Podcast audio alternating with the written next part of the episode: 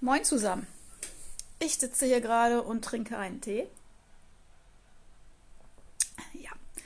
Und mache mir natürlich Gedanken, was könntet ihr zu Hause denn schönes arbeiten?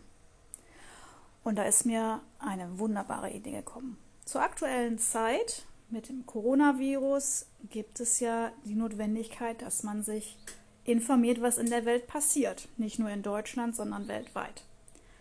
Und wie könnte ich das tun? Ich könnte eine Zeitung lesen.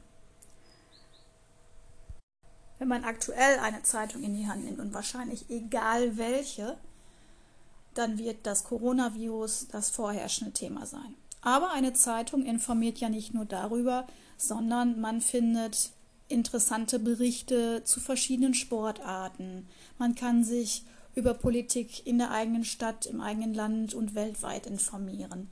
Es gibt Berichte über Promis, Klatsch und Tratsch und alles andere Mögliche.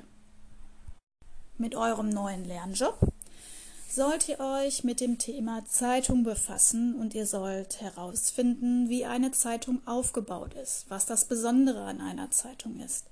Ihr sollt verschiedene Fremdwörter und Fachbegriffe, die zeitungsbezogen sind, kennenlernen und ihr werdet auch ein bisschen Grammatik machen.